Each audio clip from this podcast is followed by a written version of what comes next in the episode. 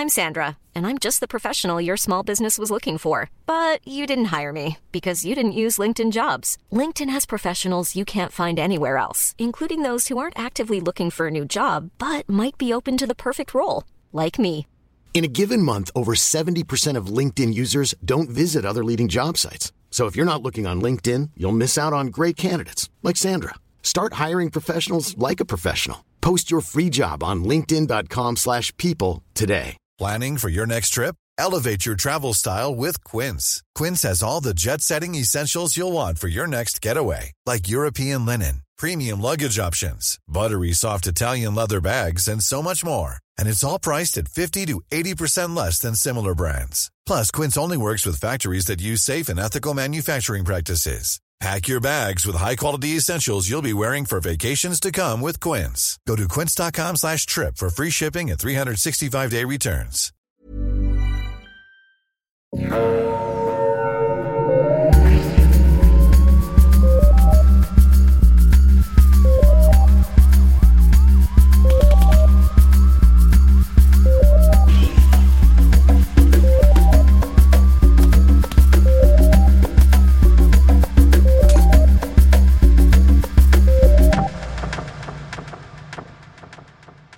Bonjour tout le monde, bienvenue à Un peu de crime dans ton café, le podcast où on jase de crime en prenant un bon café.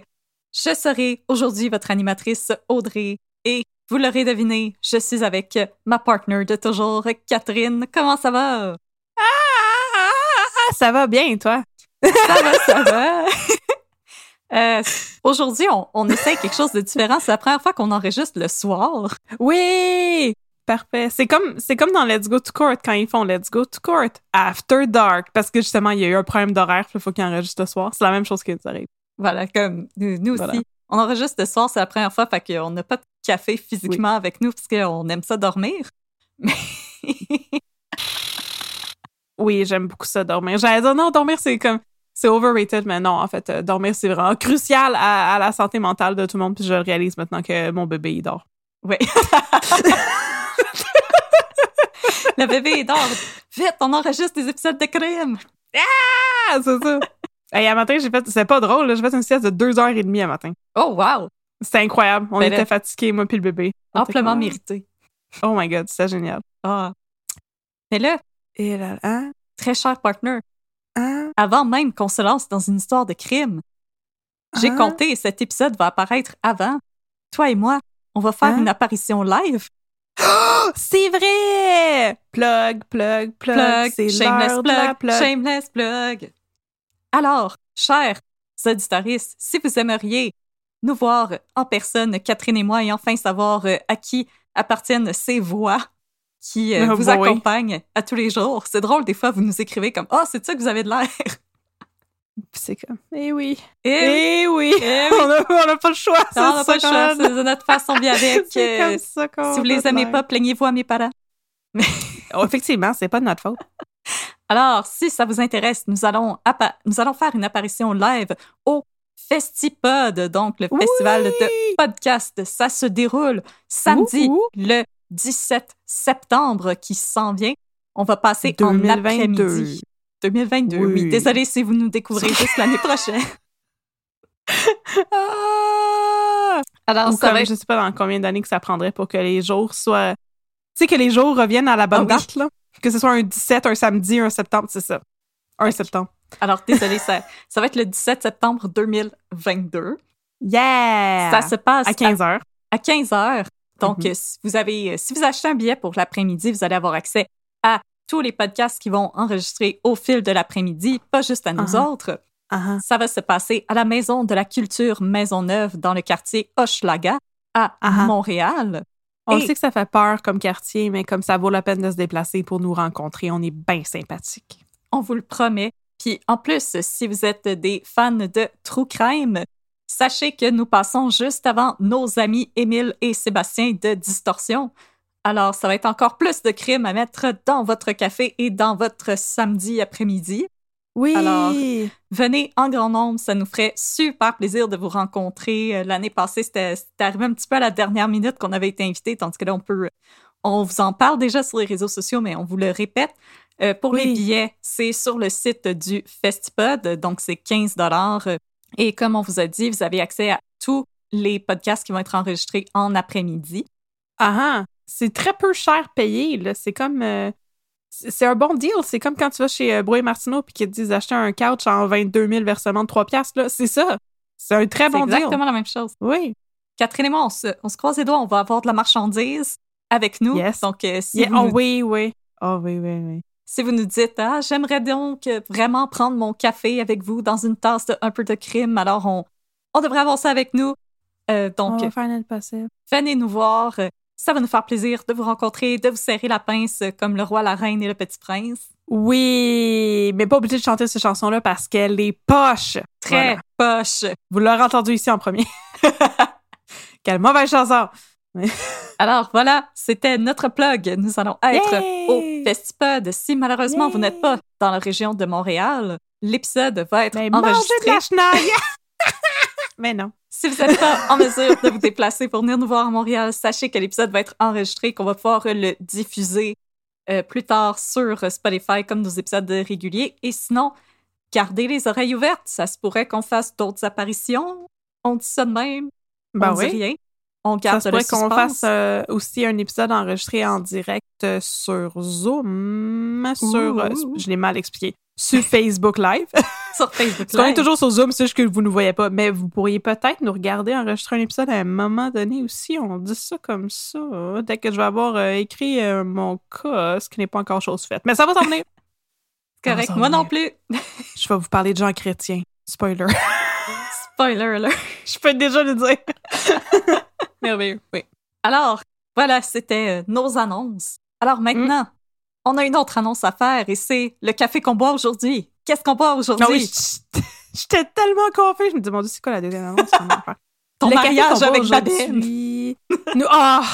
Mon mariage avec Babine. Il a quitté sa femme et ses 15 enfants pour venir avec moi et mon enfant. Non. Non, la grosse nouvelle, c'est les cheveux blonds d'Éric Bruno. C'est maintenant Éric Blondeau. Je suis comme pas, moi, je suis pas convaincue. Vous nous direz sur les réseaux sociaux qu'est-ce que vous en pensez, mais surtout si, là, ça, c'est peut-être un hot take, OK? Je vais faire un hot take. On, on, veut pas faire, on fait pas de body shaming, OK? Toutes Non. les formes de corps sont de magnifiques formes de corps, mais sa face me semble plus angulaire qu'avant, puis moi, j'aime un Eric Bruno plus en chair que ça. Oh. Prends du poids, Eric, mange la poutre. C'est Moi, bon, de la j'allais- poutine. Moi, je voulais le, le welcome dans le groupe Oui. des anciens bruns, Ah, c'est vrai. des C'est vrai. undercover blonds. Les undercover. Mais lui, ça paraît vraiment qu'il est pas un blond. Ben, je pense que comme moi aussi. Sa teinture est faite comme ça. Euh, désormais, oui, mais avant, euh, avant ça paraissait pas. là. Avant, t'étais bien plus pâle, puis euh, Oui. là, tu- tu- graduellement, tu fais la transition. Donc, euh, le café qu'on va boire aujourd'hui nous a été recommandé par un auditeur, une auditrice. Moi, j'ai une mémoire de poisson rouge, surtout à cause des hormones. On essaye de faire un, Excel, mais des fois, on répond à vos messages quand on est dans le métro ou quelque chose comme ça, puis on oublie d'aller le mettre dans le Excel. On est vraiment désolé. C'est ça. Mais ce qui est arrivé, justement, c'est qu'avec ma petite mémoire de poisson rouge, quelqu'un nous a écrit un message sur Messenger pour nous dire J'aimerais ça vous recommander un café. Puis immédiatement, j'ai dit Merci beaucoup, je l'achète. Et j'ai cliqué sur le lien et je l'ai acheté. Et c'était écœurant. Non, mais c'est. euh, on nous avait recommandé le, le- le micro-torréfacteur, euh, torréfacteur de taille parfaitement acceptable, comme nous a repris quelqu'un sur euh, Facebook. Morgane, qui, Morgane Café, qui vient de Trois-Rivières. Et ce qu'on nous avait recommandé, c'était le El Tambo Women Producers, qui est un café qui soutient les producteurs de femmes, les productrices, les productrices, les producteurs de femmes. Mon Dieu, Les producteurs de a Pas d'allure. C'est pas les producteurs de femmes, c'est les productrices de café. Tabarnouche. C'est un café qui vient de la Colombie. Puis c'est ça, c'est produit par une coopérative de femmes. Donc, c'est un café qui est excellent à déguster et qui, en plus, contribue à améliorer la qualité de vie des femmes, comme on peut lire sur le site Internet du café. N'est-ce pas que c'est le fun, ça? C'est un café qui a des notes de caramel, de chocolat et de fruits. Euh, c'est surtout des notes de chocolat. C'est torréfaction moyenne, mais ça euh, goûte très foncé. Non, mais c'est un bon café pour se réveiller le matin. Pas trop acide, qui se prend bien. C'est pas vraiment boisé ni fumé. C'est vraiment, c'est sucré, le chocolat avec l'amertume du chocolat. Très bon à faire à la presse française ou à votre maudite cafetière italienne de Schneid que ça prend 15 ans à faire, là, que vous essayez toujours de me convaincre. De... On dirait qu'une cafetière italienne a tué tes parents. Euh, je sais, j'ai, j'ai, une rogne. Je suis, je suis en. Non, ça se dit pas, ça. Je suis en rogne.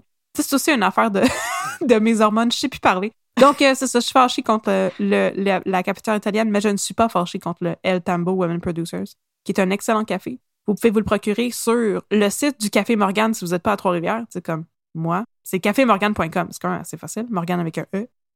Euh, donc, c'est ça. On vous recommande ça. Et moi, je voudrais euh, prendre le temps de remercier les gens de Café Morgane qui ont aucune idée on est qui, mais qui trouvaient que la boîte d'expédition pour m'envoyer le café était un petit peu vide, fait qu'ils m'ont envoyé des échantillons d'autres cafés en plus. Ah, c'est vraiment sweet. sweet. Ouais, c'est pas parce qu'ils savent mon équipe, ils veulent une plug de plus, mais vous avez une plug de plus, Café Morgane. Voilà. Merci beaucoup pour cet excellent café. Quand Voilà. on est gentil, le monde nous sourit.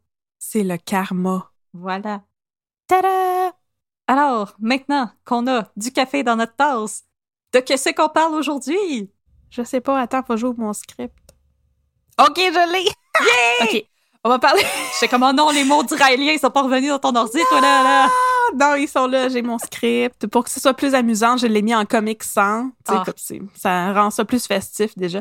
Euh, donc, euh, bonjour la Terre, ici Catherine d'un peu de crime. mon Dieu! mon Dieu! J'ai mangé... j'ai mangé quelque chose aigre doux ce soir, puis là, il y a comme du vinaigre dans l'air. Pardon. On va reprendre ça, mais on n'est pas obligé de le couper au montage, par exemple, parce que c'est drôle. Donc, bonjour la Terre, ici Catherine d'un peu de crime. Aujourd'hui, je vais vous raconter une histoire euh, super inusitée qui nous a été recommandée par ma chère Audrey. Merci Audrey. Mais de rien, voyons. L'histoire est celle de la tragédie du cirque Gatineau à Rock Forest. Rock Forest, les gens nous ont écrit comment ça se prononce. On fera plus l'erreur. C'est Rock Forest. Voilà. J'avais raison. Donc, oui. je vais vous expliquer comment euh, cette chère Audrey, que vous connaissez tant, euh, est en est arrivée à me conseiller ce cas par le biais d'une très longue introduction slash parenthèse. Donc, pour ceux et celles qui me connaissent et qui connaissent en général, euh, je suis une grande, grande, grande fan de l'émission américaine Bob's Burgers, qui est un cartoon pour adultes disponible sur Disney+. Nous ne sommes pas sponsorisés par Bob's Burgers, mais aussi que j'aimerais ça parce que c'est vraiment bon cette émission-là. C'est un, un cartoon qui suit une famille qui tient un casse-croûte, euh, qui a peu de succès. Leurs enfants sont très colorés et dans un des épisodes, euh, une des filles de la famille, la plus jeune, elle s'appelle Louise, elle doit faire un exposé oral sur Thomas Edison, qui est l'inventeur contesté de l'électricité. Donc, Louise, ça, ça l'écœure de faire un oral sur Thomas Edison. Ça ne tentait pas de faire ça, ça ne tentait pas de se forcer. Puis elle veut, justement, elle veut faire chier son professeur, qui est un imitateur de Thomas Edison pour un musée. Donc, elle décide de trouver une histoire qui ne le fera pas paraître sous son meilleur jour, euh, ce cher inventeur. Et elle découvre euh, l'histoire de Topsy l'éléphant. Topsy était un éléphant, une éléphante de cirque à la fin des années 1800. Topsy était dangereuse, qui disait. En 1900, elle a tué deux hommes au Texas en les écrasant avec ses grosses pattes. Et puis en 1903, elle a tué un de ses dompteurs qui aurait essayé de faire manger une cigarette allumée comme un maudit tapon. Ben, euh, moi, euh, je sais qu'ici, à un peu de crime, on a la règle no victim blaming, mais euh, je pense que je vais suspendre la règle pour deux secondes. Je pense que tu cours après, c'était ça de faire comme manger une cigarette allumée à une bête qui fait comme 15 fois ton poids. Là. Voilà. En tant que Même que millennial qui utilise trop les gifs dans Messenger, euh, je vais mettre Ouais. le gif de la maman dans Arrested Development. Good for her! Good for her, exactement. Donc, suite à cet euh, incident, en gros guillemets, les propriétaires du cirque de Topsy l'éléphant ont décidé de mettre à mort l'animal dans une exécution publique. J'aurais mis à mort le dompteur, mais whatever. Non, ben il était déjà mort parce qu'elle avait Ah, été c'est vrai! ben voilà, justice a été Bon, faite. ben, c'est correct. OK. Non, mais. Donc, c'est ça. Pas pour ils, ont décidé de justement euh, faire, faire justice aux dompteurs, euh, whatever, dans une exécution publique parce qu'on se rappelle qu'il fut un temps où la principale activité des gens en congé n'était pas de regarder l'excellente télé-réalité Tous pour un chalet animé par Mathieu Baron, notre nécromano national et que j'ai découvert en fin de semaine quand j'étais dans une chambre d'hôtel à Sutton, mais ben plutôt d'habiller la marmaille de ses plus beaux apparats pour aller regarder du monde mourir. Voilà. Bon. Dans deux semaines, euh, dans mon cas, il va encore être question de ça. Yeah! Yeah! Mais non, c'est ça. Fait qu'on, tu sais, on le sait, là, on a toutes des images de la Révolution française. Là. On allait comme guillotiner du monde là, à la fin des années 1700, puis c'était sur la place publique, le monde était éclaboussé de sang. puis tout. Mais je sais pas si vous étiez au courant, mais c'était encore quelque chose qui se faisait euh, dans les années 1900. Puis je pense que même aujourd'hui, je crée bien que tu pourrais aller regarder des prisonniers se faire mettre à mort dans, euh, tu sais, les pays les moins chill du monde, comme euh, les États-Unis, par exemple. Voilà. Il me semble ça, que c'est juste les proches de la famille qui ont le droit d'assister, mais... Non, c'est vrai, mais avant, tu pouvais, tu sais, comme dans la ligne Ouais. verte. Ouf. Voilà. En tout cas, c'est là que, là, on a fait une grosse ballonne, gros détour. C'est là qu'arrive Thomas Edison, l'inventeur. Donc, au début, le cirque voulait tuer Topsy par pendaison. Je comprends pas comment il aurait pendu un éléphant. Je j'ai pas gagé ce bout-là. Mais la. SPCA américaine a protesté que c'était bien trop cruel, puis en plus, sûrement que ça aurait pris trop de cordes. Effectivement, t'as raison.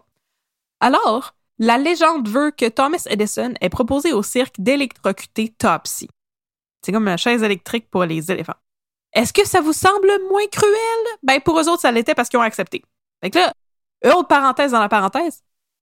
À l'époque, la chaise électrique, ça en était à ses débuts. Ça avait été inventé à la fin des années 1880, donc ça faisait une vingtaine d'années qu'on électrocutait du monde. Là. Et c'était la toute nouvelle mode, là, comme la trend de TikTok de faire des pâtes en empalant des pauvres saucisses à hot dog avec des spaghettis pas cuits. Là. C'est sérieux, TikTok, là, apprenez à cuisiner, ça n'a pas de bon sens. Fait que là, Non! L'électricité était toute nouvelle, comme la chaise électrique. Et il y avait ce qu'on appelait la guerre des courants. Parce que d'un côté, on avait Thomas Edison qui avait développé une sorte d'électricité, le courant direct, le DC. Puis on avait aussi George Westinghouse de l'autre côté qui avait développé le courant alternatif, le AC. Tu sais, de ACDC. Voilà! Back in black! Counter-Strike! Alors, la légende veut que Thomas Edison lobbyait pour prouver que le courant AC était plus dangereux que le courant DC afin de pouvoir s'approprier des contrats pour électrifier les villes et que le courant AC soit plutôt celui qui est associé à la chaise électrique. Puis éventuellement, il a gagné. C'est ça. C'est pour ça qu'on Oh, connaît le nom de Thomas. Edison aujourd'hui puis qu'il n'y a pas beaucoup de monde qui savent c'est qui George Westinghouse. Fait que là, un jour, Edison a pu démontrer à quel point le courant AC est impressionnant et terrifiant en électrocutant à mort une éléphante de 6 tonnes au Luna Park de Coney Island. Ah, C'est ça. D'autres C'est choses à faire, arrivé gang. Donc, c'est un résumé très grossier d'une histoire euh, très complexe et un jour, euh, je vais faire un épisode là-dessus parce que c'est une histoire fascinante que celle de l'électricité et de la chaise électrique, surtout qu'elle a un lien avec le Québec. En effet, le premier prisonnier en liste pour être exécuté avec la chaise électrique est un Canadien français du nom de Joseph Chapelot. Mais sa sentence a été commutée en sentence à vie et il n'a pas été électrocuté. Donc, Oh. c'est un Canadien français qui habitait aux États-Unis. Ah. Bon. Mais tant mieux pour lui s'il n'a pas été électrocuté parce que la première électrocution, ça s'est pas bien passé pantoute. Et Ah, je ben, vais pouvoir vous raconter ça une autre fois. Ah! Et si vous avez vu la ligne verte, vous avez une bonne idée de ce qui s'est passé. Ah. Il a développé des pouvoirs magiques. Alors, de retour à Bob's Burgers. On ferme la parenthèse dans la parenthèse dans la parenthèse. dans- On remonte à la surface. On, arrive bientôt au cirque. Inquiétez-vous pas. Donc, de retour à Bob's Burgers. Donc, euh, le personnage fait un oral sur l'électrocution de Topsy l'éléphant, le tout accompagné d'une magnifique chanson où elle tourne Thomas Edison en dérision. Et quand j'ai vu cet épisode, le 16e épisode de la troisième saison, au cas où ça vous intéresse, regardez ça. Je suis tombée complètement et irrémédiablement en amour avec la série Bob's Burgers. Et j'ai aussi ressenti en moi, ravivé, cette fascination que j'éprouve pour les histoires de cirque et surtout mon indignation face au maltraitement des animaux dans les zoos et dans les cirques. Puis Audrey est au courant depuis toujours que j'ai cet intérêt-là. Et Euh, oui. Alors, le jour où Audrey a entendu parler de l'histoire que je vais vous raconter aujourd'hui, elle s'est dit que c'était parfait pour moi parce que c'est comme le top C du Québec. Je, je tiens à dire que je fais pas juste envoyer des histoires de cruauté animale à Catherine comme ça pour le fun. Non, t'as- t'as d'autres passe-temps, comme regarder District 31. Et t'envoyer Puis- les photos des pieds lettres à Ringo Starr. C'est vrai, c'est quand, quand il y a des photos de pieds de Ringo Starr qui sortent, il faut qu'on se les envoie. Voilà. Bon, Mais c'est alors, aussi trêve de parenthèse dans la parenthèse, dans la parenthèse, dans la parenthèse. qu'on voulait chanter la chanson de Topsy l'éléphant. Mais je sais pas si on a le droit, je l'ai comme débattu dans ma tête. Vu que c'est Disney+, j'ai peur qu'on se fasse poursuivre. Ah, c'est vrai que Disney, ils ont la gâchette très rapide. Ouais, pour les chansons. Fait que je pense pas qu'on a le droit de la faire jouer, mais on pourrait la faire jouer sur Facebook quand on va parler de l'épisode. On pourrait Mhm, faire mhm. ça. C'est pas interdit. Alors, trêve de parenthèse. Aujourd'hui, je vous raconte la tragédie du cirque Gatineau à Rock-Forest en 1978. Et puisqu'il s'agit d'une histoire assez brève, c'est pour ça que j'ai fait une intro qui durait deux pages, je vais ensuite vous parler aussi d'autres incidents qui se sont déroulés dans des zoos et des cirques au Québec. Attention. Silicum! Non, pas de silicum. On- J'ai pas, trouvé de silicum comme. Sais, j'ai pas trouvé. de- Ben, c'est parce qu'on n'a pas, de- on n'a pas de parc aquatique comme En tout cas, on n'a pas genre Marineland au Québec. Non, mais parlant de Marineland, par exemple, quand j'étais très, très jeune, Marineland. quand j'étais très, très jeune, mes parents m'avaient amené à Marineland et euh, je me rappelle que le dauphin n'avait pas voulu performer et euh, on s'était approché du tank et j'ai été traumatisée en voyant l'état du dauphin. Il allait Ouais. pas bien, monsieur le dauphin, et je comprends qu'il voulait que tout le monde saque son camp et qu'on lui euh, corrige patience. Ouais, ouais. Non, c'est pas, c'est pas chill, les animaux. euh. J'avais un bout sur Télécom dans mon intro, puis je l'ai coupé justement, mais on est Ah, revenu à Télécom. c'est trop long, le monde va trouver ça plate, les histoires d'animaux. Donc, on peut euh, pas escape c'est ça. Télécom. On peut pas. Mais regarde, on, on va juste laisser ça comme ça sans vous expliquer c'est qui Télécom. Mais donc, attention, je vais faire mention de violences euh, faites aux animaux, mais je vais aussi essayer de vous faire rire avec euh, toute euh, ma euh, le mauvais jugement dont je fais preuve habituellement. Alors, êtes-vous prêt à mettre un peu de cirque dans votre café? Yes, sir, je vais le boire à l'envers sur mon trapèze. Yay! Il y en a des trapézistes dans mon histoire en plus. OK, Ah, première partie. dans tout. Le cirque Gatineau. OK. Laissez-moi vous dresser le plus charmant des portraits. On est en 1978. Vous n'avez rien à faire un samedi soir à Rock Forest. Votre ami, qui a sans doute un afro et peut-être des pantalons pattes d'éléphant, vous dit On devrait aller voir le cirque Gatineau. Le cirque est en ville. Le cirque est en ville, vous dites-vous? Est-ce qu'on est en 1930, coudon? Mais non! Alors, vous vous dirigez vers le cirque.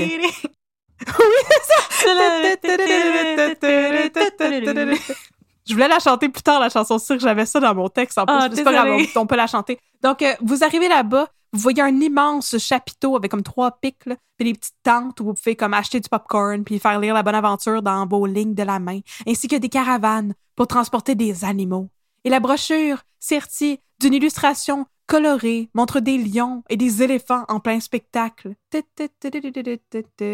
On va avoir du fun à soir. Yes, sir. Mais là, qu'est-ce que c'est ça, le cirque Gatineau? Et pourquoi est-il en ville à Rock Forest? Qu'est-ce qu'il Euh. fait là? À ne pas mélanger avec les nouilles instantanées Gattuso. C'est vrai, c'est euh, ça a très peu à voir avec, avec les ramen en- avec la poudre. Ah, c'est plate. À saveur de fromage. À saveur de Thaïlandais. Pire saveur des nouilles Gatineau. Donc, le cirque Gatineau, malgré ce que son nom peut sous-entendre, est un cirque 100% québécois parce que, ben oui, on avait ça, nous autres, des cirques 100% québécois avant le cirque du soleil. Je, je savais pas ça. Yogi Euh, la liberté? Hey, faut pas dire ça. Faut pas dropper les F-bombs. c'est vrai. tu peux dire fudge you. Fudgio, mange ton nez. retourne sa lune, retourne sa lune. Ouais! Bon, le cirque a été fondé en 1976 par un certain Michel Gatien, un Québécois, euh, entre guillemets, pur laine, Oh. qui, dans une volonté euh, d'italianiser son nom, l'a changé pour Gatini au lieu de Gatien. Selon Michel Arnois, historien interviewé à Radio-Canada, c'était dans un effort de frapper l'imaginaire des gens, puis on s'entend que le cirque Gatien, ça a pas le même tu sais. On Mais là, si tu veux frapper l'imaginaire des gens, je sais pas, donne-toi un nom un peu plus funky, comme euh, Gertrude Van Bomba. Le cirque Gertrude Van Bom S'en jette. Mais c'est, mais c'est bon, le cirque Gatineau. Mais attends d'entendre le nom des gens qui sont qui performent sur le cirque Gatineau. Oh, oh, c'est beau, c'est international. Alors, le cirque Gatineau est donc fondé en 76. Il entame sa première tournée en 77 avec 18 numéros, ce qui, apparemment, est un gros nombre de numéros pour un cirque. Au programme, dressage d'éléphants, dressage de chevaux, acrobates, clowns et sûrement aussi du popcorn et des peanuts Oh yeah. toute l'affaire. là.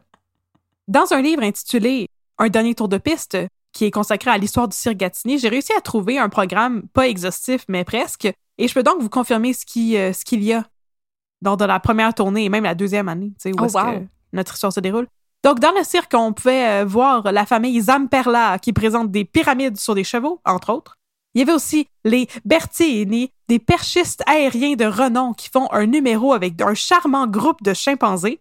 On a les Bisbini qui font un numéro avec une mule. On a Larry Jeffrey et son spectacle d'Otari.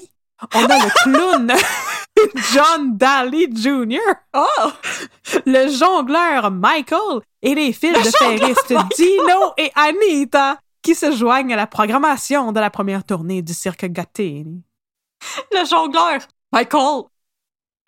C'est un peu What's underwhelming après, comme, après les Bisbini puis les âmes perles, là. Puis euh, Non, non. Michael, sup Michael. guys?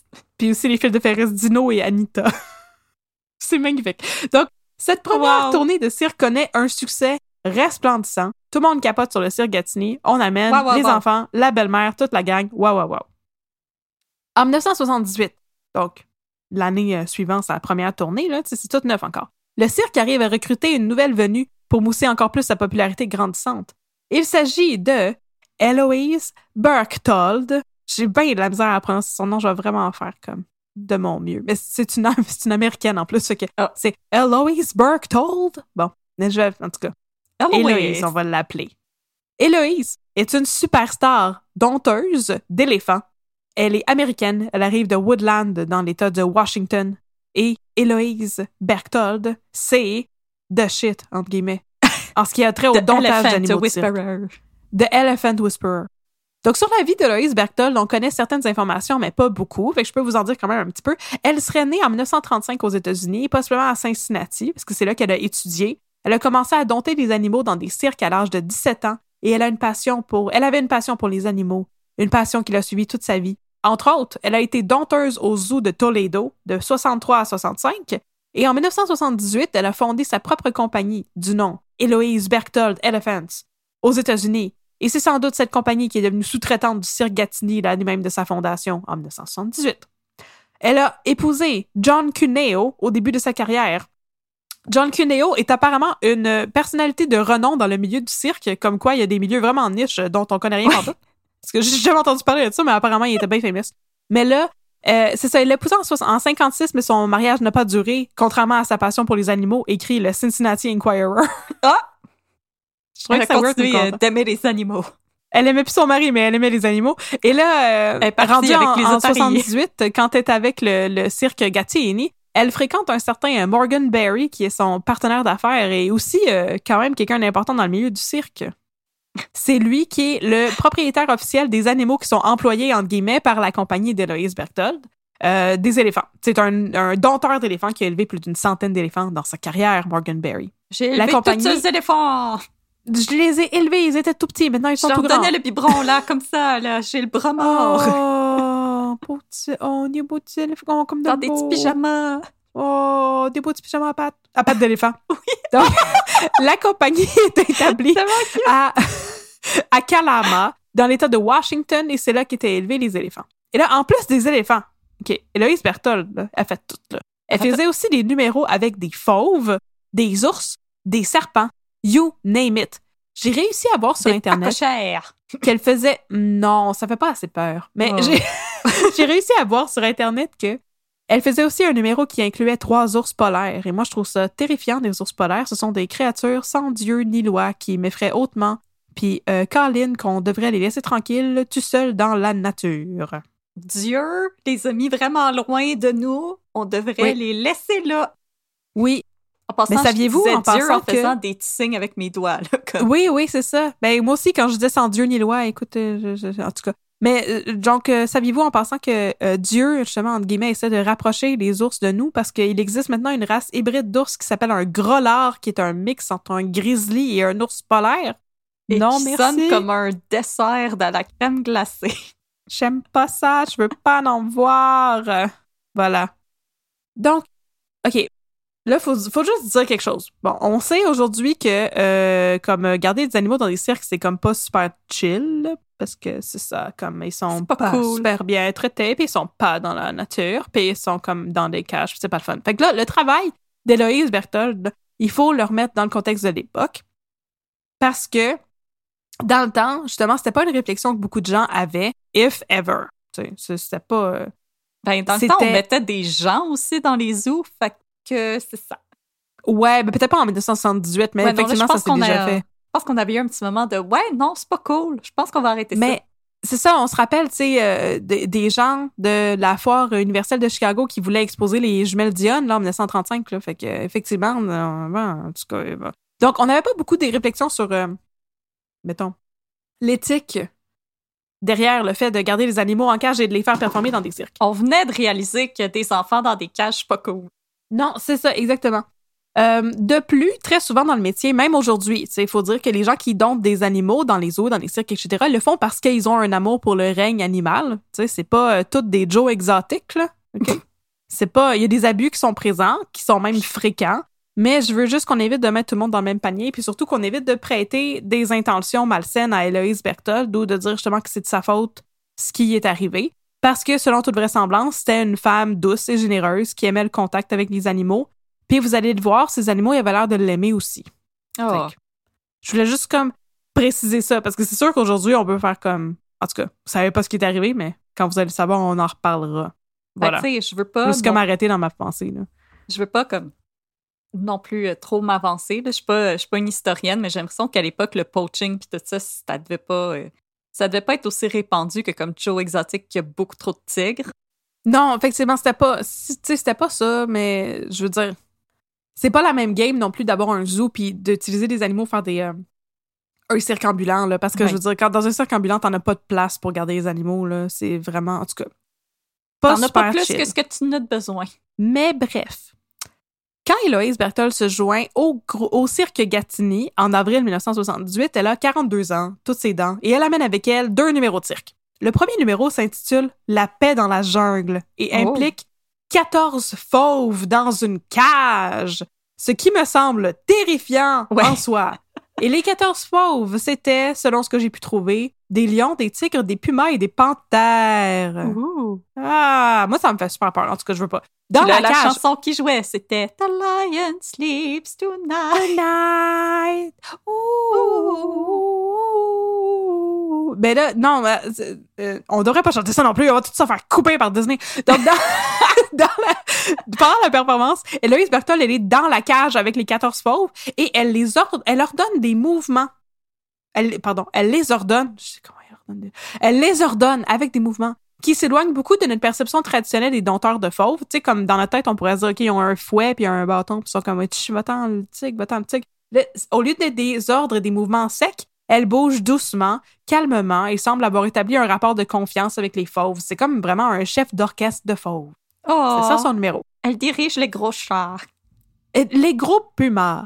Et tout ça témoigne de justement son sentiment de sécurité en présence de ses animaux, mais aussi de son expérience. Elle savait ce qu'elle faisait, puis tu sais, était appréciée de ces animaux qui euh, se laissaient euh, diriger et ordonner par elle. Et l'autre numéro qu'Héloïse propose au cirque était une variation de son numéro intitulé The Tuskers of Thailand, les défenses de Thaïlande, qui mettait à la base en scène cinq éléphants, qui s'appelaient Thai, Tunga, Tik, Bouddha et Ranchipur et qui étaient tous des mâles.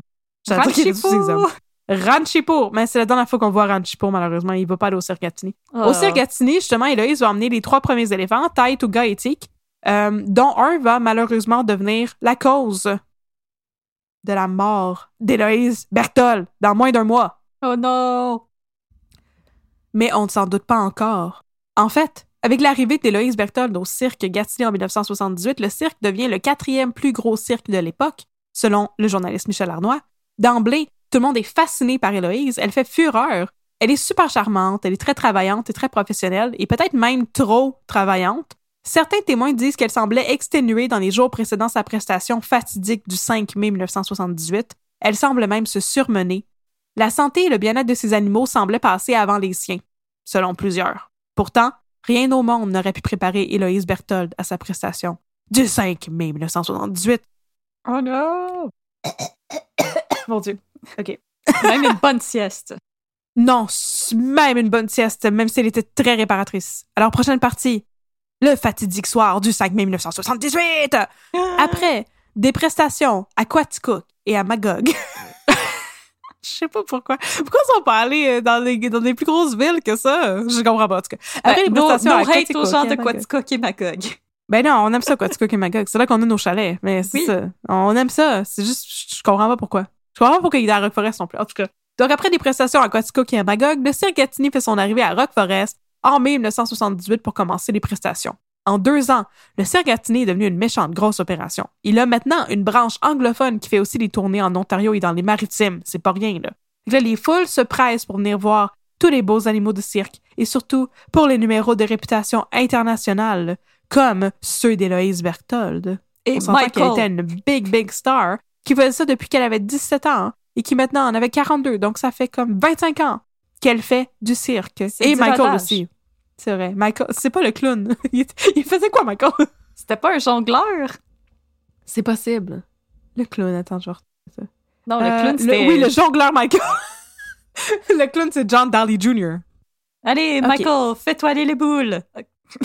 Alors, le soir du 5 mai 1978, Héloïse doit présenter son spectacle avec trop de fauves qui font peur dans une mini-place et aussi euh, Les Défenses de Thaïlande version modifiée, qui est le numéro de clôture du spectacle. Elle a alors trois éléphants, comme j'ai dit, Thai, Tunga et Tik. Et ce soir-là, Tunga, qui est un gros éléphant mâle, est très nerveux et agressif. Alors, elle décide de le laisser dans son enclos pour le numéro. Ça lui fait un petit break. Hey, les éléphants aussi devraient avoir des breaks syndicaux, à mon avis. oui. Ah, Et Héloïse commence son numéro de clôture avec les deux plus petits éléphants mâles, le minuscule, jeune, doux et timide Taille Oh. et Tik, parfois surnommé Raja. Donc le plus important ici, c'est Tik l'éléphant. Tic. Tik est un éléphant de 12 ans. Il est né de deux éléphants, bien sûr, qui s'appelaient Pet et Tongla. Il est né d'un hamster et d'une mère inconnue. Pourquoi j'ai écrit ça dans mon texte? Je, devais être fatiguée. Que c'est un éléphant né d'éléphant. Sa mère s'appelait Pet, son père s'appelait Tongla, et il est né au zoo de Portland, dans l'État de Washington. En 1966, il a été vendu à Eloise Berthold et à son partenaire Morgan Berry quand il avait juste deux ans. Donc, ça fait dix ans que Eloise travaille avec Tik et tout s'est toujours bien passé jusque-là. Mais là, le soir du 5 mai, ça ne va pas du tout. Pendant le numéro, Tik est nerveux. Il ne répond Oh. pas aux commandes d'Eloïse, qui est visiblement décontenancée par l'attitude de son éléphant. La foule le remarque, les autres employés du cirque aussi, et puis tout à coup, l'inimaginable survient. Tik bouscule Héloïse et la transperce d'une de ses défenses. Oh my god. Vraisemblablement, Héloïse meurt sur le coup. Et au cirque Gatineau, c'est la panique totale! Le chapiteau est évacué au PC. Et pendant tout ce temps-là, Tik est genre plus calme qu'une mère de famille qui se fait une journée de détente au Spa Eastman. Il reste dans le fond du chapiteau. Il regarde le monde qui part, puis qui court, puis qui crie.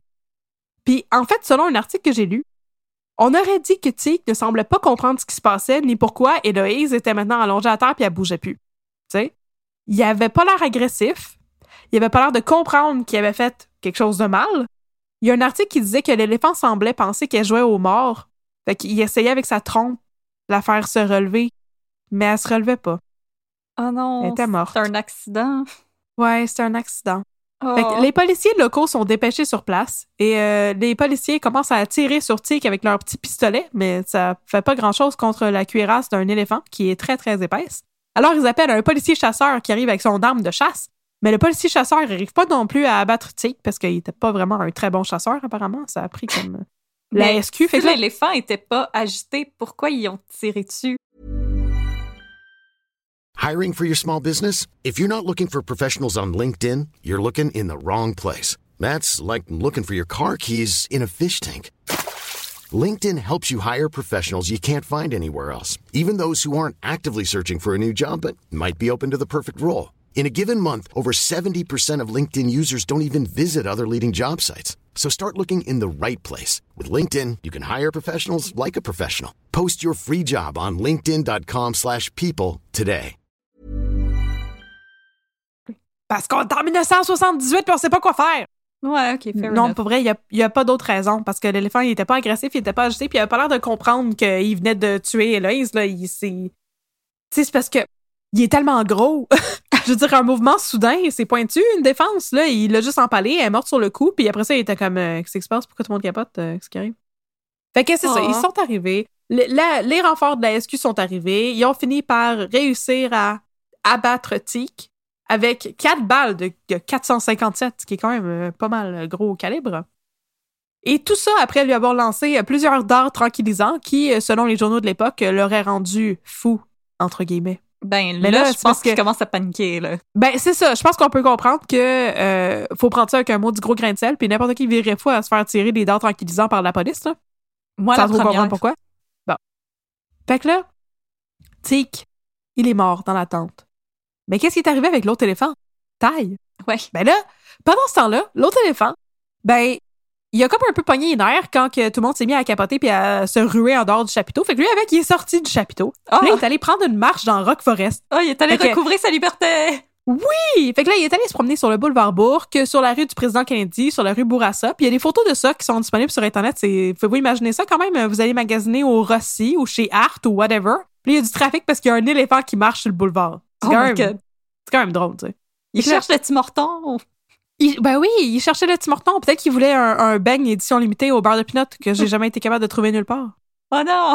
Non! Alors, Ty, euh, ensuite, se tanne de se promener dans Rock Forest et va se réfugier dans un boisé parce que, tu sais, il y a bien du bruit puis il y a bien des gens bizarres, là. Pauvre petit éléphant. Ben oui, il veut juste Il a peur. paix. Ben c'est ça! Et il est retrouvé le soir même dans un boisé. Puis là, au moins, la police n'a pas été appelée pour y tirer d'en face au pauvre éléphant. Au contraire, ce sont des gardiens de la faune qui ont réussi à le faire sortir du boisé sans qu'il y ait plus de- d'incidents ou de mortalité. Ils l'ont amadoué en lui donnant du pain. Puis après ça, ils l'ont ramené au cirque. Oh!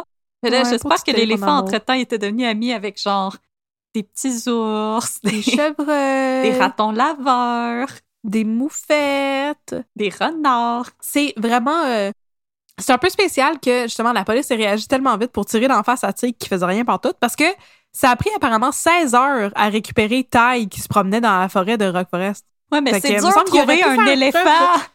Ben oui, c'est pas comme si c'était gros. Non, mais il aurait pu faire preuve d'un peu plus de patience, mettons, puis pas tirer d'en face à Tig. Ben, Mais pourquoi ça, justement juste les ça. gardiens de la faune n'ont pas été appelés sur l'autre call, puis pendant ce temps-là, la police comme essayait de juste situer l'éléphant?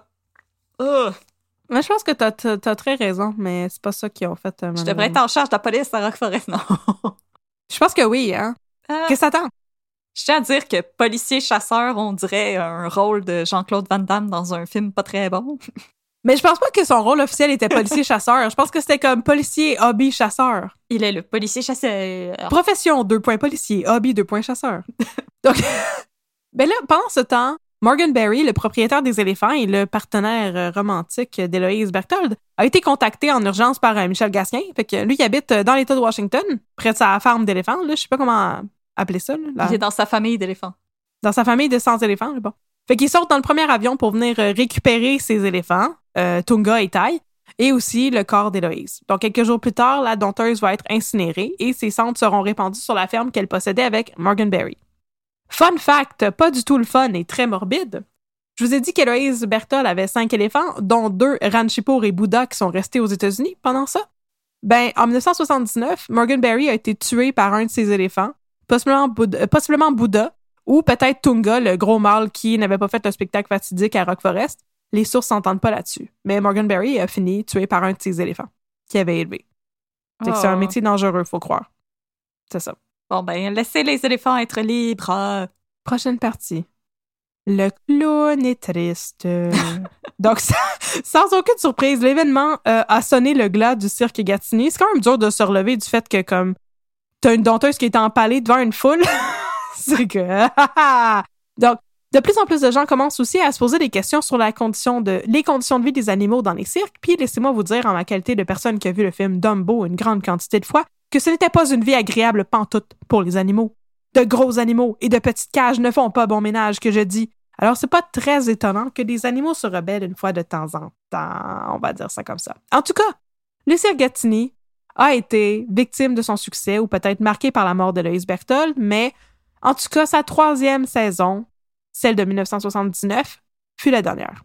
En 1984, la compagnie du cirque Gatineau a été dissoute officiellement et le fondateur, Michel Gatien, est décédé en 2011.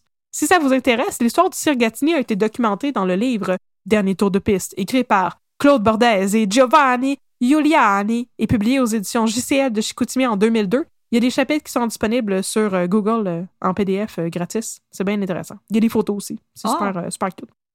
Soit dit en passant, l'histoire du cirque Gatineau a aussi été récemment entachée par une histoire d'agression sexuelle. Ah ah! Qui vise le photographe Roland Lachance? Roland Lachance, aujourd'hui âgé de 90 ans, était un photographe de réputation internationale qui a pris des clichés de toutes les grandes stars de l'époque, d'Edith Piaf à Céline Dion. Et en 1978, il travaillait comme photographe du cirque Gatineau. C'est dans ce contexte qu'il aurait agressé sexuellement un jeune garçon de 14 ans qui l'a poursuivi en 2021 pour attentat à la pudeur. La chance a été trouvée coupable de ce chef d'accusation en février 2022. Fait que Ouais. Il y avait plus qu'un crime dans le cirque Gattini. Ben voyons donc. Ugh. Alors maintenant, nous allons parler d'autres zoos et d'autres cirques pour le fun, de parler d'autres affaires épouvantables avec des animaux. Donc, prochaine partie, euh, je vous ai averti concernant les ours polaires pour euh, con- conclure l'épisode. Pas vraiment conclure, il reste un petit bout encore. Je vais vous raconter quelques incidents, entre guillemets, qui se sont déroulés dans d'autres zoos et cirques du Québec. On va aussi parler de la manière dont on conçoit le rôle des employés et des propriétaires de zoos aujourd'hui, puisque ça a quand même changé. Puis justement, comme j'ai dit, notre mentalité par rapport aux conditions dans lesquelles on doit euh, garder des animaux dans les cirques et tout, ben, ça a beaucoup changé. D'abord, on va parler du triste sort du docteur Joseph Germain. L'histoire se déroule au Jardin zoologique de Québec qui a été inauguré en 1933. Parenthèse. Dans le temps, les résidents de Québec trouvaient que le jardin était trop loin de Québec pour porter le nom de Québec et l'endroit était surnommé le Jardin zoologique de Charlebourg. Comme Oh. quoi, le troisième lien aurait pu être pensé bien avant, ne serait-ce que pour amener du monde au Jardin zoologique. Voilà. Eh là là. Eh là là. Eh, eh là là, on Eh va là l'avoir notre tramway. Statement Alors, le- controversé. Statement controversé. Le 3 juillet 1939, le jour de la fête de Québec. Je sais pas, je savais pas que c'était la fête de Québec. J'ai écrit ça dans mon script. Donc, le 3 juillet 1939, j'imagine que j'ai pas sorti ça de, de mes fesses, là, ça doit être une vraie information. Donc, 3 juillet 1939. On ne se doute pas encore que bientôt le Canada va entrer en guerre, la Deuxième Guerre mondiale. là. Et là, il s'est passé euh, un incident au jardin zoologique. Le genre d'incident qui euh, euh, m'a horrifié, mais ne m'a pas tant surprise. Vous allez voir. Ce jour-là, le docteur Joseph Germain, 53 ans, directeur de l'unité sanitaire de Rimouski, je sais pas c'est quoi, a amené ses deux enfants en visite au jardin zoologique. Le père, ses deux enfants et quelques neveux admiraient les gentils et beaux et blancs ours polaires quand tout à coup le docteur Germain a eu la brillante idée de, ne- de donner des pinottes aux ours à travers la clôture. Alors qu'on fait les ours pourquoi? polaires, ces créatures sans Dieu ni loi à propos desquelles je vous ai averti tantôt, elles ont promptement arraché les bras du docteur et dévoré sa cuisse gauche devant les yeux horrifiés de ses enfants et de ses neveux. Mais t'es large comment la clôture? Sacrement. C'était pas un plexiglas, mettons. Il aurait peut-être dû mettre un plexiglas ou il aurait peut-être dû pas donner des pinottes à un ours polaire. Ça mange pas de pinottes à un ours polaire. Anyway. Voyons. Oh boy! Tellement de questions. En 2013. Par la suite, il n'y a pas l'air d'avoir eu beaucoup d'incidents dans des zoos et des cirques. Ah, parce apparemment, que on apprend On est passé de erreurs. 1939 à 2013. Ah. Donc, en 2013, un employé du zoo, du zoo de Saint-Félicien, pardon, Antoine Tremblay, a été gravement blessé par un tigre. C'est un employé qui est en train de faire l'entretien de l'habitat du tigre et il a été attaqué par l'animal qui, lui, aurait dû se trouver dans une autre partie enclavée de l'enclos. Il y a donc eu erreur humaine et erreur animale. Puis là, le tigre il a attaqué le monsieur. Une chance, l'homme s'en est sorti, sinon je ne raconterai pas ça de même. Ironiquement, l'employé a été attaqué par un tigre de Sibérie qui est aussi surnommé le tigre de l'amour. Wow. C'est Tigers of Love. pour le for the record, euh, c'était la première fois qu'un incident du genre se déroulait aux eaux de Saint-Félicien. Fait qu'ils ont quand même un bon track record. Ah. Le même genre Ben, d'incident a pas. aussi eu lieu en 2016 aux eaux de Granby. Pas le grand bisou. Le grand bisou. Une gardienne qui est en train de faire euh, l'entretien d'un habitat, encore une fois, a été attaquée par deux lionnes. La jeune femme a subi une fracture cervicale et des lacérations graves, mais elle s'en est sortie. Et là, ce qui est intéressant avec ces deux cas-là, c'est qu'on peut constater euh, que la police n'est pas rentrée dans le tas pour tirer en face du tigre et des deux lionnes euh, immédiatement. Donc, on, peut voir qu'il y a une amélioration depuis l'époque de Tic, le pauvre éléphant, dans le sens où ni le tigre responsable de la première attaque, ni les lionnes responsables de la seconde n'ont été abattus suite aux incidents. En fait, les, euh, gestionnaires du zoo de Cranbay ont même décrété dans les médias que les lionnes n'étaient pas à blâmer pour l'attaque sur la pauvre employée. On est en train de comprendre des affaires, j'en ai l'impression. Est-ce que, est-ce qu'on est en train de comprendre ce que Marjo avait essayé de nous expliquer dans son grand succès Les chats sauvages? On n'apprivoise pas les chats sauvages. Je chantais ça à mon bébé tantôt pour l'endormir, il a bien aimé ça. Oh, Ah! Alors, euh, c'est ça, on n'est plus aussi vite sur la gâchette qu'en 1978 et on dirait que le bien-être des animaux semble nous tenir tous un peu plus à cœur que dans le temps. En février 2020, d'ex-employés du zoo de Falardeau au Saguenay se sont manifestés pour dénoncer les pratiques du zoo et de son propriétaire, Normand Trahan, alléguant de la cruauté animale et de la négligence. Et là, tout de suite, la SPCA et la HSI, la Humane Society International, ont été dépêchés sur les lieux pour constater la situation et ont sorti les animaux de leur milieu de vie. La collègue, sa collègue, c'est ça, cette phrase-là, Eva Demianovic du HSI a été consternée parce qu'elle a vu au zoo Falardeau. Je cite On a vu des conditions de garde inadéquates, des animaux qui ne semblaient pas avoir accès à de l'eau ou de la nourriture, des installations délabrées, des animaux qui semblaient avoir besoin de soins vétérinaires. Alors immédiatement, le propriétaire a été arrêté et une vaste opération de sauvetage d'animaux s'est mise en branle sous la supervision de la SPCA et de la HSI. C'est la première fois qu'une opération du genre se déployait et qu'un zoo canadien était visé par des allégations de maltraitance, négligence et cruauté animale. Shout out, pas shout out, à Joe Exotic, le maudit fou. Oh. Voilà. Et là, en 2021, le verdict tombe. Ouais, je sais. En tout cas, je vais, je vais le dire dans un instant. Bon. En 2021, le verdict tombe. Pas d'accusation criminelle portée contre Normand Trahan pour la maltraitance des animaux, mais en échange, celui-ci plaide coupable à certaines infractions et reçoit des sanctions pénales, donc des amendes. Normand Trahan doit payer 4375 en amende, 6780 si on ajoute les frais de cours, et il n'a plus le droit d'être propriétaire d'un zoo pour 5 ans. Mais il a dit que de toute manière, il n'avait pas l'intention de récupérer les différents animaux et d'ouvrir un nouveau zoo. Il explique qu'il avait l'intention de vendre son zoo depuis 5 ans, mais n'avait pas trouvé d'acheteur et avait de plus en plus de difficultés à se plier aux nouvelles réglementations en ce qui a trait à la gestion des zoos. Les, les zoos. Pas les zoos, comme l'eau. la gestion des eaux, qui venait d'être imposée par le gouvernement. Donc, ce monsieur-là, c'était pas vraiment chill. Il traitait pas bien ses animaux, mais c'est un monsieur qui a un petit peu été pogné dans une situation où est-ce qu'il était pas capable de se défaire de cette institution-là, qui était plus capable de gérer. Puis lui-même admis justement qu'il avait pas les compétences pour gérer un zoo. Mais il aurait pas pu juste appeler tout de suite la SPCA pour oui. que quelque chose soit fait? Oui, il aurait dû. Il y, avait, il y avait une faute, mais justement, il a plaidé coupable. Moi, je trouve que c'était euh, la bonne chose à faire euh, dans ce cas-là. Puis tant mieux s'il va pas rouvrir d'autres eaux parce qu'apparemment, justement, il n'y avait pas les, capacités pour le faire. Écoute. Euh, je dis bravo aussi aux anciens employés qui ont dénoncé le bonhomme parce que ça prend beaucoup de courage pour être un lanceur d'alerte, surtout dans une affaire comme ça. Là. Puis surtout un gros bravo à la SPCA puis au HSI d'avoir agi aussi rapidement. Donc, dernière partie, une conclusion puis un conseil. Tout ça, c'est rassurant dans un sens parce qu'on dirait qu'il y a du monde qui s'intéresse de plus en plus au sort des animaux en captivité au Canada, ne serait-ce que la SPCA, le HSI puis les employés des eaux. Et sans doute, vous aussi, chers auditeurs, chères auditrices. C'est une question qui est très complexe, celle de l'industrie des eaux. C'est une question éthique et épineuse qui vaut la peine qu'on s'y attarde et qu'on y réfléchisse. Parce que d'un côté, un zoo, ça fait voir le monde. Ça ouvre les horizons à d'autres réalités. C'est pas la même chose que voir des animaux en photo ou en vidéo. C'est certain que, je veux dire, t'amènes des enfants là-bas, puis là, tout à coup, ils comprennent que, mon Dieu, il y a bien plus que juste des écureuils euh, dans le parc La Fontaine. Il y a comme il y a un avantage, comme il y a des avantages au musée, mais en même temps, on a le droit de questionner le fait que euh, l'Angleterre a comme pillé le monde entier pour regarder le British Museum. Exactement. La seule raison eh! pour laquelle il n'y a pas de pyramide au British Museum, c'est parce qu'elles sont trop pesantes. Non, mais c'est vrai. Puis je veux dire, euh, la raison pour laquelle euh, il reste des animaux dans la nature, c'est parce qu'on a mis des réglementations en place pour pas qu'il y ait toutes des eaux. Là, non, non, faut que tu laisses là. C'est assez. Ça, c'est des bonnes choses. Mais n'empêche que souvent, vivre en captivité, c'est pas bon pour les animaux. Ça réduit leur espérance de vie. Puis même s'ils ont des soins vétérinaires, ben ils ont pas une qualité de vie comme il y aurait dans la nature. Ils sont pas avec leur famille. Non, ils sont pas avec leur famille. Puis on sait maintenant, parce qu'on peut faire des études sur les animaux, qu'il y a des animaux qui sont très, très sociaux, puis ils savent c'est qui leur famille, puis ils se reconnaissent, puis ils vivent en famille, puis on peut pas juste les séparer, puis se dire, ben, moi, je suis pas capable de faire la différence entre deux faces d'ours polaires, fait que probablement qu'ils se ressemblent, puis qu'ils vont être amis. Non, ils ont comme ces bêtes-là, ils ont genre leur tempérament, là. Tu sais? Ils ont leur personnalité. Ça se peut qu'ils saillissent, là. Ça se peut qu'ils saillissent la face, toutes les, les ours polaires dans l'enclos. Puis là, t'es pas avec eux autres, là.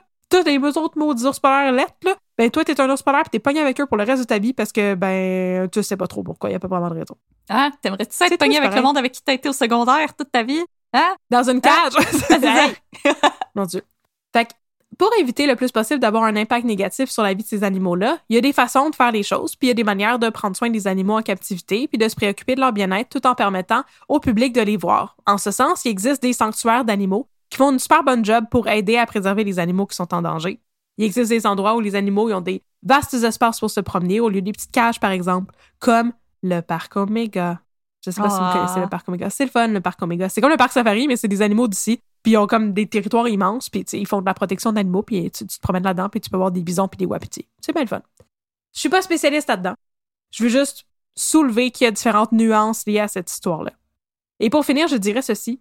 La décision d'encourager ou non les eaux, ça reste une décision privée. Donc, s'il vous plaît, ne nous bombardez pas de courriels pour nous dire qu'on devrait intimer aux gens de ne plus jamais aller dans les eaux. C'est pas notre rôle de dire au monde comment vivre.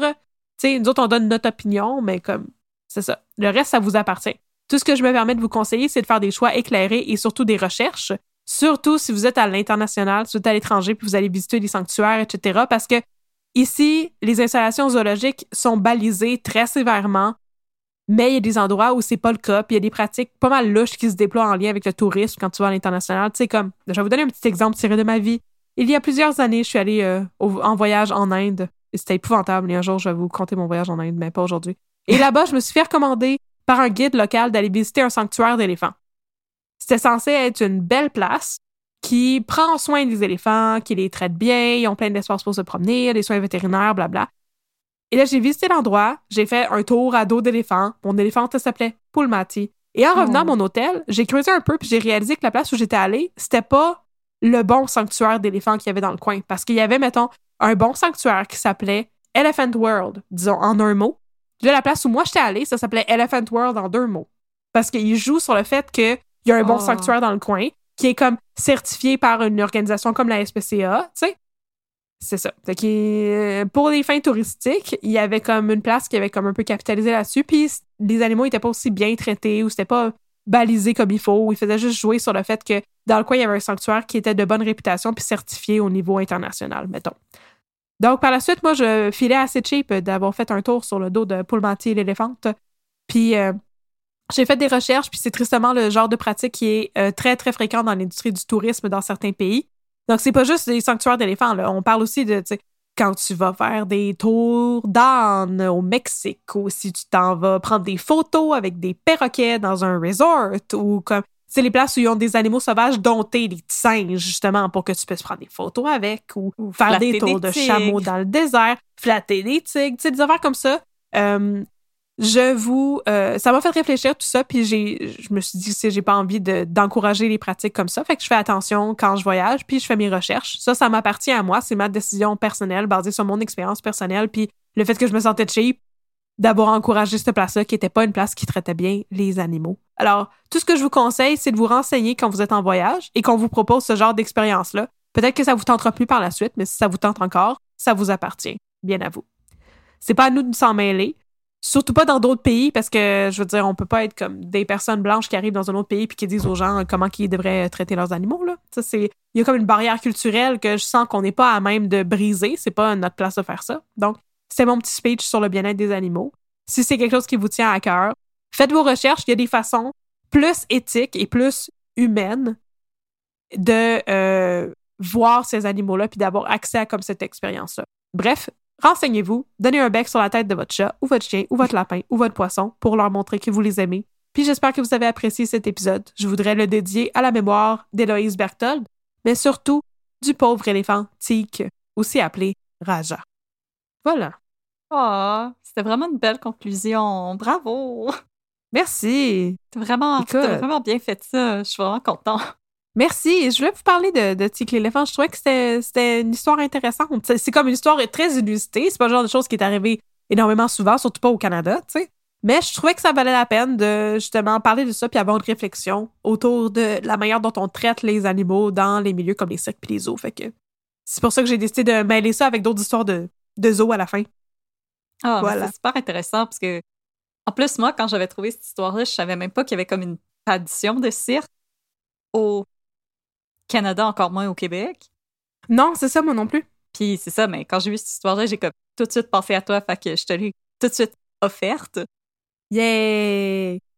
Mais euh, c'était vraiment une belle conclusion. Euh, merci beaucoup d'avoir pris le temps de, de parler de ces pratiques-là, parce que c'est vrai que c'est une question très nébuleuse qu'on peut pas vraiment trancher, parce que c'est vrai qu'il y a la conservation aussi d'un côté, l'exploitation de l'autre, puis des fois la frontière est assez poreuse entre les deux. Oui. Puis il y a aussi, tu sais, les employés, puis il y a la gestion des espaces qui est pas la même chose parce que je veux dire, il y a beaucoup de gens qui vont travailler dans ces milieux-là que c'est parce qu'ils aiment le contact avec les animaux, puis justement ils veulent leur prodiguer des soins, puis ils veulent s'occuper d'eux. il n'y a pas des mauvaises intentions derrière ça. Tu sais, il y a justement le monde qui font de l'ingérence au niveau gestionnel, où est-ce qu'ils vont décider de couper les coûts, puis rapetisser les enclos, puis tout ça. Mais faut pas nécessairement mettre le blâme sur les employés de ces établissements-là qui sont au contact, en contact avec des animaux au quotidien. C'est pas, euh, c'est pas leur faute. Ils font pas ça euh, parce qu'ils veulent torturer des animaux, justement. C'est tout le contraire. Non, il y a... je pense qu'il y a vraiment des amoureux des animaux qui sont dans ces industries-là. Il y a peut-être peut-être des gens qui nous écoutent présentement qui sont des employés du zoo, puis euh, on est sûr que vous faites un excellent travail, puis euh, Mhm. on est sûr que vous êtes des amoureux des animaux, puis on vous remercie pour votre travail. Puis vous savez, dans la vie, on a, on a notre libre arbitre. Si vous aimez pas ces pratiques-là, 100% libre à vous de ne pas les encourager. C'est correct si vous, vous n'êtes pas d'accord avec ces, ces choses-là. C'est super correct de décider que vous voulez juste pas vous en mêler. Mhm. C'est votre choix, puis on le respecte à 100%. Mhm. Puis euh, aussi, euh, si quelqu'un vous approche dans un hôtel à Las Vegas avec un tigre dans sa sacoche, appelez la police. Non! Euh, je dis ça de même, appelez la police. Mhm. Me semble c'est au lieu de sortez votre téléphone, mais prenez pas des photos Instagram, appelez la police. À moins que la police arrive avec euh, des guns pour tirer dans la face des tigres. Ouais, non. non! N'en veut pas le policier chasseur. Non! Le policier chasseur qui est incapable de tirer sur l'éléphant! Il est pas capable de viser. C'est vrai que je- moi, dans ma tête, je veux imaginer ça comme ça, qui était pas capable de viser. Parce que ça doit être une fin de vie absolument terrifiante pour le pauvre éléphant. Ça, je veux dire, ça a duré longtemps, là, le temps que les renforts arrivent, puis tout ça, ça devait être épouvantable. Fait que j'espère pour lui que comme il a pas été blessé puis qu'il avait pas mal, tu sais. C'est ça. Oh, C'est juste ça a été ça a été rapide parce qu'apparemment la, la mort de d'Alice Berton ça a été comme foudroyant c'était d'un coup elle a pas il l'a pas euh, traîné dans son enclos pendant deux heures euh, pendant qu'elle criait au meurtre puis personne ne faisait rien là, tu sais, je veux dire elle était morte sur le coup là, tu sais, c'est c'est ça Un peu comme Steve Irwin, le crocodile Dundee. Ben oui c'était quoi son idée d'aller euh, faire de, de la plongée à côté des grosses raies là? Ça fait peur les grosses raies bon voilà moi je je sais pas, je pense que je suis juste quelqu'un qui a peur des animaux. C'est peut-être pour ça que je me retrouverai jamais dans cette situation-là. Je veux comme. Je veux pas être à moins de six pieds d'un animal là, qui n'est pas un chat. Ben, c'est correct, je pense que ce comportement va, va garantir ta survie. Ça se peut, hein? Sauf tantôt, t'as dit, euh, donnez un bec sur la, la tête de votre poisson. Prenez votre Oui. souffle avant. Ben, ça dépend si le bocal est profond ou non, là, comme. C'est ça. Mais sur la tête de votre lapin, ça, c'est certain. Ben oui. À ma sœur. Allô, Roxane.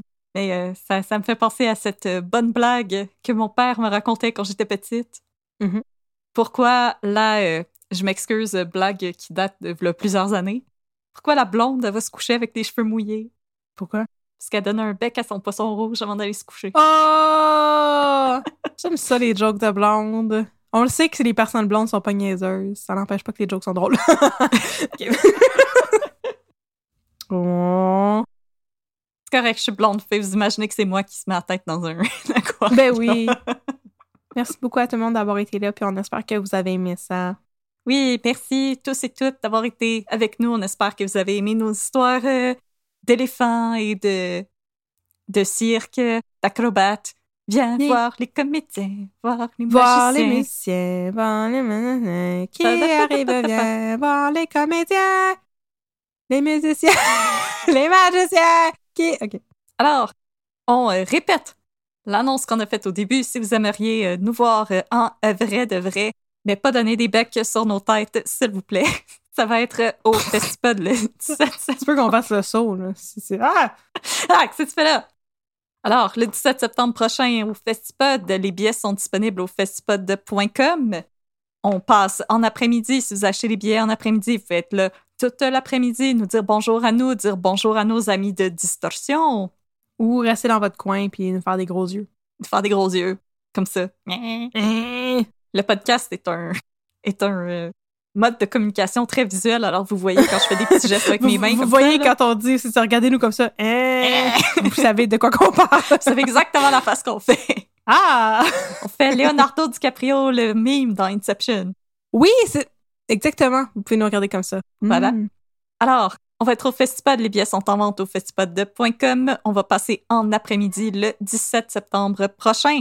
Oui. Sinon, si vous voulez plus de crimes, plus de café, on vous encourage à aller sur les réseaux sociaux pour nous suivre. Nous sommes sur Facebook, at un peu de crime, et sur Instagram, at un peu de crime dans ton café. Yay! Et C'est nous. C'est nous autres. Des fois, ça se pourrait que vous receviez des messages un petit peu bizarres, parce que des fois, Catherine puis moi, on répond en même temps à vos messages. Oui, c'est ça. Parce qu'on est trop On est sur le même wavelength. On est, on est trop vite sur le piton. Des fois, on répond en même temps à vos messages. Puis vous allez recevoir plein de notifications en même temps. Bim, bim. Fait que, ben, dites-vous que c'est comme si vous étiez vraiment assis avec nous deux. Oui. Sinon, on vous tient au courant pour euh, d'autres apparitions euh, en live. Hein? Si vous en avez assez, vous dites Ah, ça y est, moi, c'est c'est ici que je débarque, c'est mon arrêt.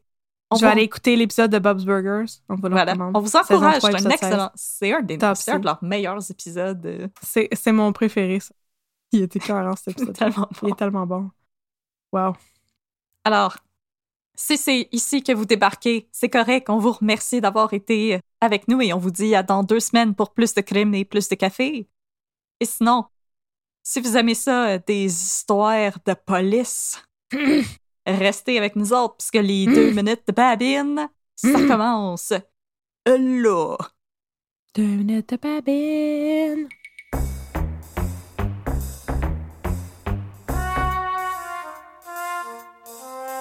Fait que là, mon chum, Yes, sir, partner. aujourd'hui, m'a te conter une histoire absolument terrifiante parce qu'on est en 2022 puis qu'on n'a pas d'argent à s'acheter de maison.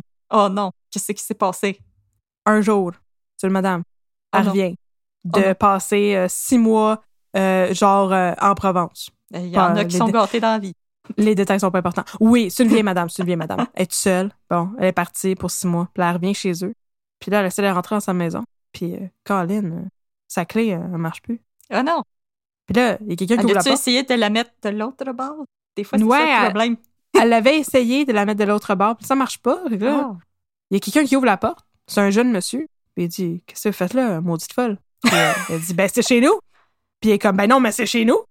Puis elle dit Ben non, mais c'est chez nous. Fait que là, il appelle la police. puis la police s'en vient, puis ramasse la madame. Il dit comme Madame, vous ne faites pas rentrer dans la maison à n'importe qui comme ça. Puis elle dit Non, non, non, mais c'est chez nous, vous comprenez pas. Fait que là, elle s'assoit avec les sergents détectives, euh, chose puis chose. Guédon. Guédon, puis Saint-Hilaire. Florence Puis et Noélie de leur petit nom. Oui, et là, elle leur compte. euh, Je suis partie en Provence pendant six mois. Mais C'est ma pourquoi? maison. Pourquoi ces Puis là, autres les- qui s'occupent de ça elles sont au crime sexuel? Il n'y a, y a pas de raison. Fait que là, les deux madames sont comme. Les deux madames, Florence et Noélie, sont comme euh, Madame, on veut pas vous insulter, mais êtes-vous sûre que c'est chez vous? Puis que vous vous êtes pas trompé de maison? Puis elle est comme Ben voyons donc, je suis sûre que c'est chez nous. Fait que là, leur montre. l'Alzheimer. Son permis de conduire. C'est- Ben, c'est, ils voulaient pas y dire, êtes-vous une vieille madame sénile par hasard? Mais elle, elle leur fournit, tu sais, son passeport, euh, tu sais, son, euh, son, voyons, sa carte d'assurance maladie, puis tout. Puis là, tout, tout est chiffré avec la bonne adresse. C'est son adresse. Très mystérieux. On Fait est là- dans la quatrième dimension! On est dans la quatrième dimension! Alors là, ils font venir le monsieur en, cours. Puis ils disent, monsieur, Qu'est-ce que vous faites chez les gens? c'est pas votre maison pour vrai. Puis là, le monsieur dit, ben non, c'est ma maison pour vrai, je peux vous le prouver. Et il sort son acte d'achat. L'acte de vente de la maison. Fait que là, il retrace le notaire. Il parle avec le notaire. Le notaire dit, oui, j'ai vendu la maison à ce monsieur. C'est parce que, voyez-vous, la nièce de madame est venue me voir. Elle avait une procuration d'un médecin pour dire que sa mère était plus responsable puis qu'elle prenait des... euh, Tu sais, c'était comme une procuration là, pour que sa nièce fasse des décisions à sa place pour dire que, justement, la vieille madame avait de l'Alzheimer puis qu'elle était plus capable de prendre des décisions. Fait que là, sa nièce a apporté ça au notaire puis a mis la maison en vente. Puis là, Ah, il retourne voir la vieille madame. maudite. Puis la vieille madame est comme Mais je ne suis pas sénile. Puis les sergents détectives se disent Mais elle n'est pas sénile. Elle est pas se sénile. Elle répond à toutes nos questions. Elle montre une photo euh, de la nièce à la vieille madame. Et la vieille madame dit Ce n'est pas ma nièce. C'est ma femme de ménage! Alors là, Twist and turns. imagine-toi donc là, que la femme de ménage qui travaillait là depuis des années, pendant que son employeur était parti en vacances, elle a recruté son frère qui était préposé aux bénéficiaires dans un CHSLD. Son frère a fait sortir une vieille madame sénile, l'a amenée chez le médecin. Ils ont dit C'est ma tante, elle s'appelle telle affaire, elle habite à telle place, on a besoin d'une procuration parce qu'elle est sénile, puis désormais on va prendre les décisions à sa place.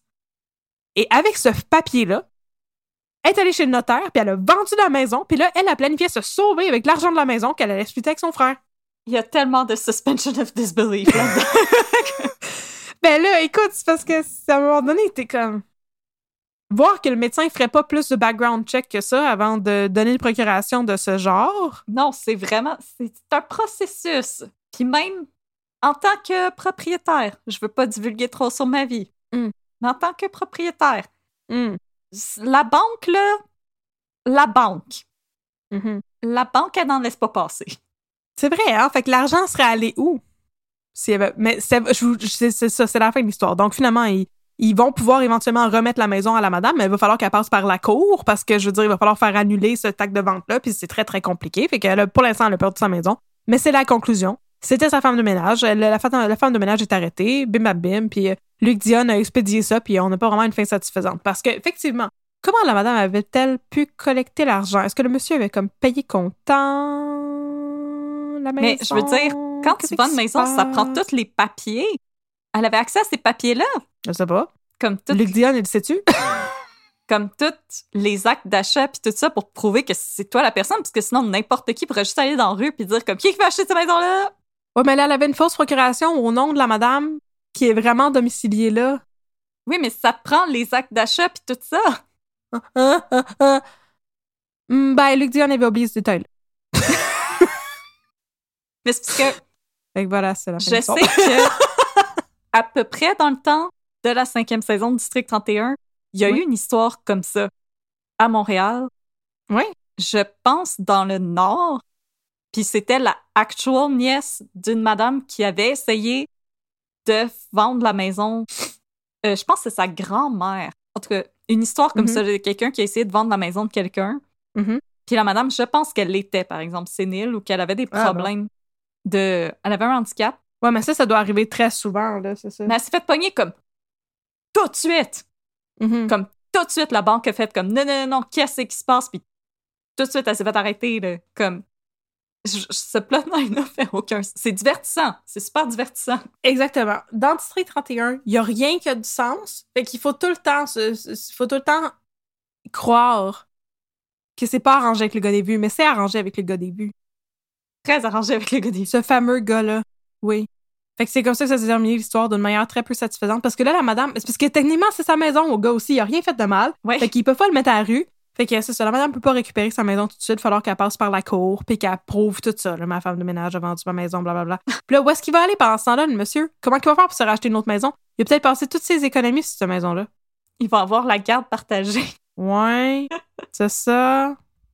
Ben voyons Fait donc. que, fait que Ah, c'est ça. Fait Luc. que deux jours, trois jours, deux jours, ou je sais pas quoi, là, c'est ça qu'ils vont faire pour euh, séparer la maison. Ils vont séparer Fait la que- maison en deux avec une chainsaw. C'est un- Ah, exactement. On coupe direct dans le milieu de la salle de bain.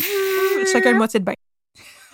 Que, voilà, mon chum. C'était ça l'histoire de la madame qui s'est fait voler sa maison pour sa femme de ménage pendant qu'elle était en vacances en, Provence- en Provence. Trust no one. Hashtag trust Non. no one. Surtout pas de help. T'as pas dit ça pour vrai. Les serviteurs dans Downton Abbey, ils étaient tous sauce. C'était tout ça, c'est sortant dans Downton Abbey, là. Il était là, Ouais. là, en frottant ta coutellerie, puis il était comme un jour, on va te la planter dans le cœur. Downton Abbey se faisait enlever de Netflix aujourd'hui. Oh non! Je sais, c'est triste. Ah, J'espère que vous aviez le temps de finir de regarder. Mais pas moi. Fait que je l'aurais jamais fini. Je ne sais pas comment ça finit, cette histoire-là. Non, c'est correct. Je m'en fous un peu à ce stade-ci. Ça fait comme 5 ans que j'avais pas regardé. Moi aussi, je suis comme, ah, non, quoi? Mais ça, moi aussi, ça va faire 5 ans, j'ai pas regardé. Bon, voilà. À un moment donné, on décroche. Là. Downton Abbey. Donc, il faut pas faire confiance à personne, surtout pas aux serviteurs de Downton Abbey. Oh non, surtout pas ça. C'est la conclusion de l'histoire. Il y avait pas un épisode de Bob Zurgers qui riait de Downton Abbey? Ben oui, il y allait à une affaire de. de euh, Ah oui, un une affaire d'immersion. Une affaire d'immersion parce qu'il était habillé en Downton Abbey, mais là, il se ramassait à jouer les serviteurs, mais ils sont déjà comme les serviteurs de leur propre resto, fait qu'ils trouvaient ça plate un peu. D'avoir à faire de la bouffe puis servir les autres quand c'est ça leur euh, quotidien. Puis là, il faisait une rébellion. Trust no one. Ils faisaient une rébellion, effectivement. Ah, ben, Wow. merci, partner, de m'avoir fait euh, capoter la prochaine fois que je vais aller en vacances. Fais bien attention qu'il n'y ait pas quelqu'un qui se prenne une procuration pour vendre ton condo. Mettez un gros chien méchant dans votre condo. Mettez, mettez 14 lions 14 fauves, des pumas et des panthères. pour protéger votre domicile. Ouais. Puis un éléphant sur mon balcon. Je pense que son balcon défoncerait. 6 tonnes! C'est beaucoup, 6 tonnes! Oui. C'est la chanson de Carmen Campagne. Ah oui, c'est vrai. C'était-tu Carmen Campagne? Je sens que Je c'est pas Carmen pas. Campagne, on va me le dire que c'était pas Carmen Campagne. Écrivez-nous pour nous le dire. Un peu de crime à gmail.com. Merci beaucoup. mon Merci d'avoir été avec nous. d'avoir écouté cette belle histoire. Ciao, les partners. Bye bye. Faites attention à vous autres et à vos- maisons. Ouais, 14. 14 partner.